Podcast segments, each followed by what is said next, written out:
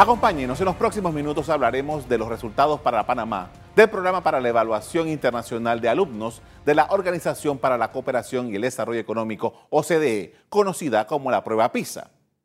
La evaluación, que es la segunda vez que se ejecuta en nuestro país, reveló que Panamá ocupa el puesto 71 sobre 77 países evaluados, solo por encima de Indonesia, Marruecos, Líbano, Kosovo, República Dominicana y Filipinas. Tenemos un reporte. Esta última publicación de los resultados de la prueba PISA que se le aplicó a los estudiantes no fueron para nada alentadores. Panamá ocupó el puesto 76 en lectura, también el 76 en matemáticas y el 75 en ciencias. Con estos resultados, Panamá se encuentra por debajo del promedio de los países de la OCDE, que es de 489 puntos, mientras que el Istmo Centroamericano obtuvo 365 puntos.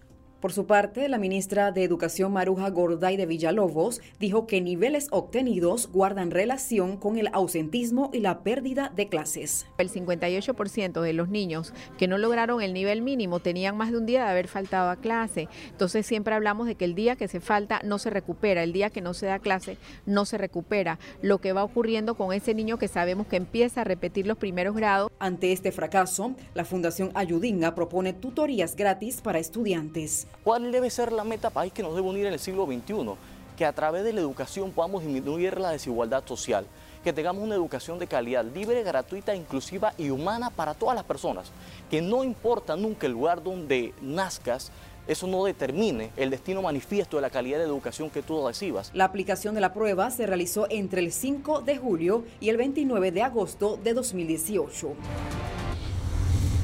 La primera vez que se realizó esta evaluación a los estudiantes panameños fue en el año 2009. Desde entonces no se había realizado hasta el 2018. Veamos ahora algunos antecedentes de cómo es que se dieron los eventos para esta prueba de cuyos resultados estamos hablando durante los últimos días.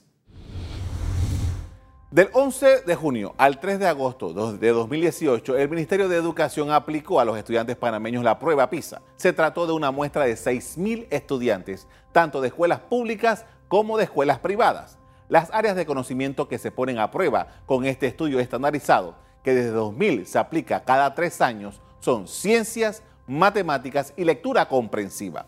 Para entrar en el ciclo llevado a cabo en Panamá, las autoridades panameñas debieron trabajar con anticipación de tres años. En la primera participación de Panamá en este método de evaluación, el país quedó en la posición 62, a solo tres puestos del peor calificado. Más allá de la posición en ranking, los detalles de la evaluación de los estudiantes panameños ponen en evidencia lo que es altamente conocido en el país, y es que el sistema educativo tiene muchas fallas. Veamos algunos detalles. Hablemos de lectura. El 64% de los alumnos panameños de 15 años no puede identificar la idea principal en un texto de longitud moderada, encontrar información basada en criterios explícitos ni pueden reflexionar sobre el propósito y la forma de los textos cuando se les indica explícitamente que lo hagan, indica el informe.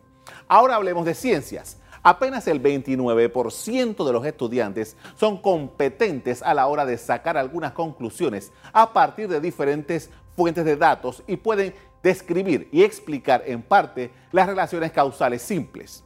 En cuanto a las matemáticas, el 81% de los alumnos no sabe responder un cálculo simple como comparar la distancia total a través de dos rutas alternativas o convertir los precios a una moneda diferente. Como dije antes, la prueba PISA es un instrumento que impulsa la OCDE. Las expertas de este organismo que estuvieron en Panamá en el anuncio de los resultados hablaron de los tiempos para lograr cambios. Es muy difícil que un cambio en educación se vea reflejado en dos años. Piensen que nosotros estamos evaluando estudiantes de 15 años y lo que se está evaluando es el efecto acumulado desde la preprimaria.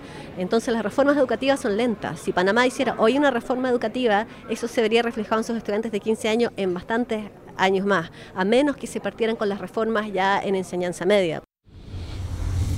Precisamente la OCDE, antes del proceso de esta prueba PISA, dio a conocer una evaluación que hacía al sistema educativo de nuestro país.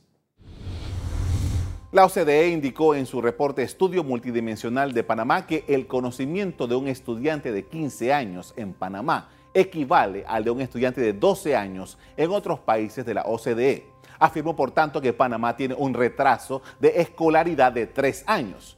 El director adjunto para Latinoamérica de la OCDE, Sebastián Nieto, indicó que Panamá no solo tiene que mejorar sus planes educativos y la capacitación de su profesorado en las escuelas, sino también ofrecer formación continuada para que las personas puedan actualizar sus conocimientos a lo largo de toda su vida laboral. Panamá también aplica la prueba ERCE, Estudio Regional Comparativo y Explicativo que promueve el Fondo de las Naciones Unidas para la, la Cultura y la Educación UNESCO, la cual también refleja malos indicadores.